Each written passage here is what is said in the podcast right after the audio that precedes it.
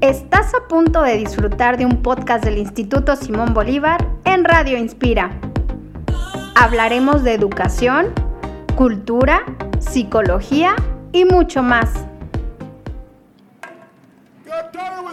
Entrevistaremos expertos, disfrutaremos de charlas y compartiremos experiencias. Este espacio es para ti.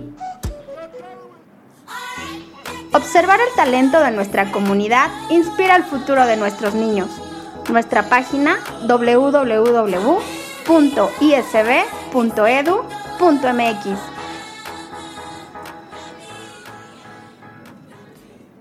Hola y bienvenido a un episodio más de Radio Inspira. Hoy está con nosotros Silvia Carmiñana Alonso, coordinadora académica de la Prepa ISB e hija de inmigrantes catalanes, para hablar de las aventuras culturales que viven las personas que salen de su país de origen. Hola, mi Silvia, ¿cómo está?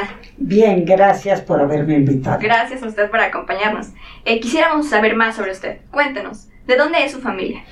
Mi familia, tanto mi padre como mi madre, son de Barcelona, España, de hecho catalanes, y por azares de su vida acabaron aquí en México. ¿Cómo es que tenemos la fortuna de tenerte aquí en México hoy? Hoy, en parte por la guerra civil española, por la miseria de la posguerra, y en otra parte porque en un momento dado de mi vida, en unas vacaciones aquí en México, yo decidí quedarme en México. Ok, entonces podremos decir que ese es el por qué eh, sus papás abandonaron su país. Ellos abandonaron Barcelona, ellos eran niños durante la guerra civil española, les tocó vivir mucha miseria. Mi, uno de mis tíos era el presidente del departamento de publicidad de lo que hoy sería Esquerra Republicana, o sea, de los demócratas. Y cuando acabó la guerra y perdió la república, mi tío con mi tía y, y uno de sus hijos tuvieron que salir corriendo a través de Francia para tomar casi el, único, el último barco que venía con refugiados a México. Años después, eh, durante la posguerra, y era una posguerra, podemos decir, doble, porque por un lado aún eran todos los estragos de la guerra civil española, y por el otro era todos los problemas para de falta de producción europea durante la Segunda Guerra Mundial, cuando mis padres buscaron empezar a trabajar muy jóvenes, este, pues no había trabajo en España y, había mínimas oportunidades. Entonces mis tíos les ofrecieron que se vinieran a trabajar con ellos a México y así es como ellos llegaron a México. ¿Y tú dónde naciste y dónde has vivido? A ver, yo nací aquí en México, de hecho en el Hospital Español, aunque me dieron de alta los tres días y entré como en una isla de, como podríamos pensar, una Andorra catalana en México, porque en mi casa todo se vivía como si fuera en Cataluña. El idioma que se hablaba era el catalán, las costumbres que se tenían eran las catalanas y yo puedo decir que mi lengua madre no es el español, sino el catalán. ¿Y cuál era la otra parte de la pregunta? Eh, ¿Dónde has vivido? ¿Dónde he vivido? Bueno, aparte de la Ciudad de México, estuve viviendo dos años en la zona de la bahía de San Francisco, en el campus de la Universidad de Stanford. Y luego otra temporada de mi vida viví tanto en Barcelona y luego en un pueblito cerca de Barcelona, pero ya no es en Barcelona, Barcelona, que se llamaba San Cugat de. Ok, eh, bueno, sabemos que tiene muchas experiencias que contarnos como catalana en México y para nosotros tener la oportunidad de platicar con una mujer como usted y que nos cuente lo que ha vivido es un verdadero agasajo. Eh, siempre he creído que tener la apertura de escuchar a los demás nos hace aprender. Para usted, ¿qué ha sido lo más difícil de llegar a un país con una cultura distinta? Bueno, para empezar, sentir que tienes que vivir ahí, adaptarte al país. Yo recuerdo, por ejemplo, cuando yo fui a vivir al campus de, la Universidad de Stanford, yo casi no hablaba inglés. Ahí me arrepentí y me di cuenta que había sido un desperdicio no aprender inglés en la escuela. De hecho es que yo casi no hablaba inglés y tenía a mi hijo casi recién nacido. Entonces recuerdo que un día se me enfermó mi hijo y yo corrí al hospital de Stanford y tuve muchos problemas porque no podía ni explicar los síntomas de mi hijo. Y así me pasaron muchas cosas. Entonces, cuando ni manejas el idioma, realmente es difícil porque no tienes ni siquiera el medio para comunicarte con el otro. Ah, entonces mi primera prioridad fue tomar en la Universidad de Stanford eh, cursos para aprender a hablar inglés. Y de hecho yo me sentaba a ver Plaza César. Todos los días, sí, en inglés. Todos los días, porque el lenguaje es muy sencillo.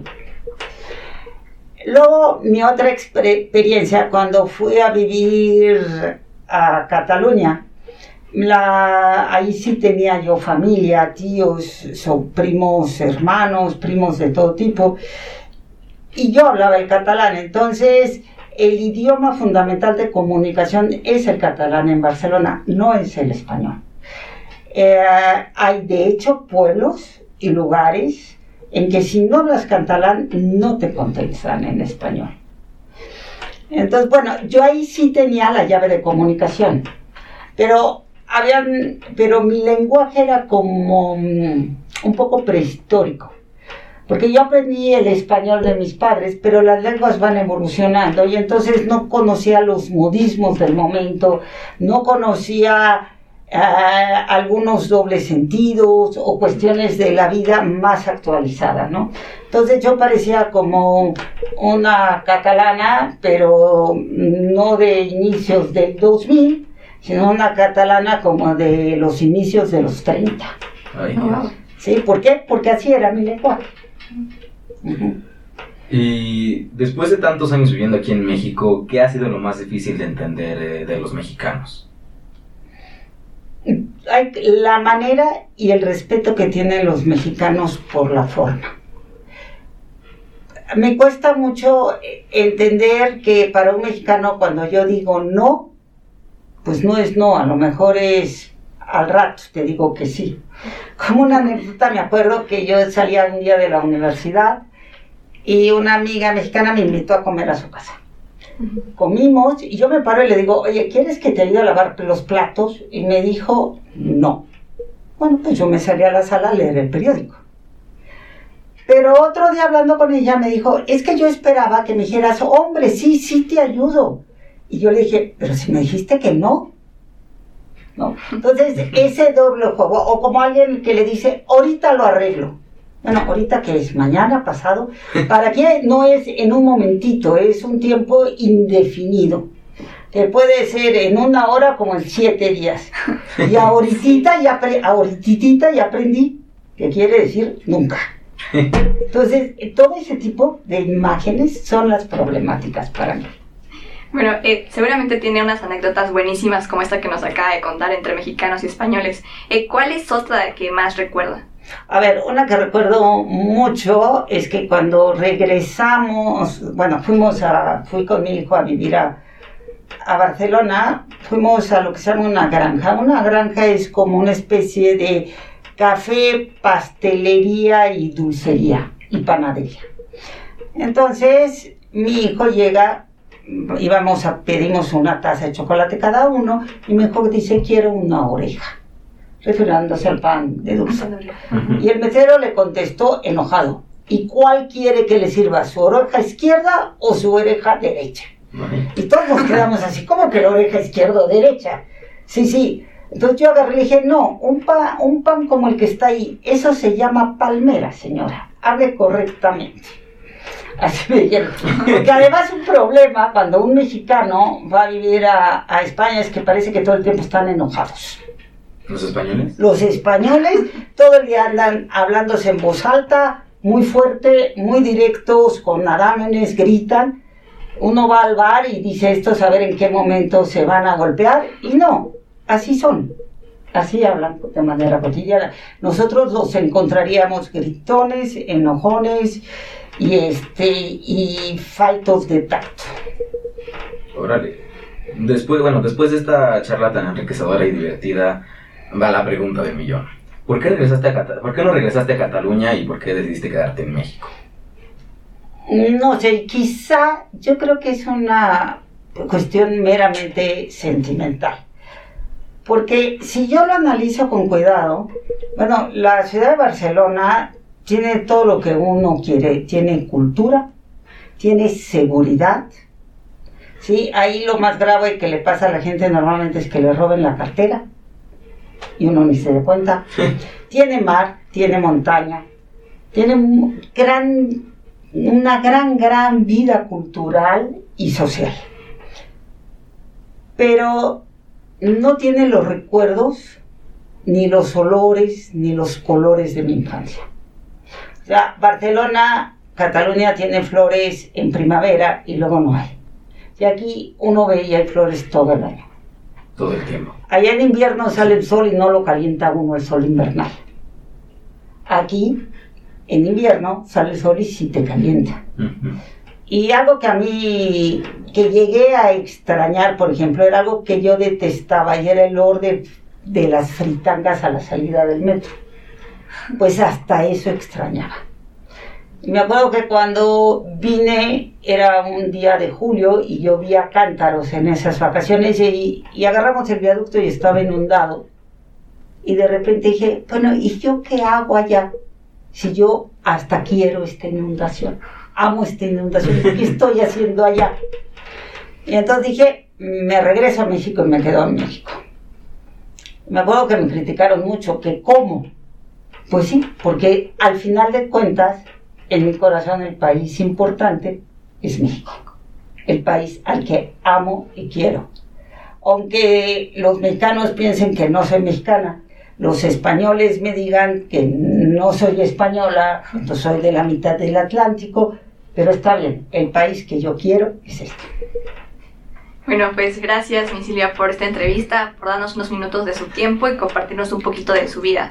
Eh, para cerrar con este tema de los inmigrantes, de las personas que se aventuran por gusto, por necesidad, eh, a buscar un segundo hogar en alguna parte del mundo, ¿qué mensaje le daría a todos los inmigrantes que están hoy viviendo este cambio en su vida? Pues hay que darle tiempo y hay que ser muy flexible hay que ver lo que la gente hace y si te es muy difícil adaptarte, hay que intentarlo hacer.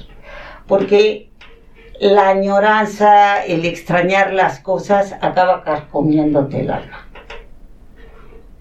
Bueno, Miss, pero y como sabe, usted está en Radio Inspira y para hacer honor a este podcast tenemos una pregunta que hacerle. ¿Qué es lo que más te inspira? ¿En mi vida en general? Sí no sé. A mí lo que más me inspira yo creo que es dar mis clases de matemáticas. Amo mis clases de matemáticas. Entonces eso es lo que te levanta todos los días por la mañana y te dice, bueno, hoy te vas a tener un excelente día. qué, bonito. qué, qué lindo que tenga ese amor y esa pasión por lo que hace y que lo disfrute tanto. Gracias. Gracias por escucharnos. Nos vemos el próximo viernes con un episodio más de Radio Inspira. Síganos en nuestras redes sociales, Instagram y Facebook como arroba ISBMX. Interactúen con nuestra comunidad y cuéntenos qué les pareció el podcast de esta semana. Hasta luego, bye Miss. Hasta luego, bye bye.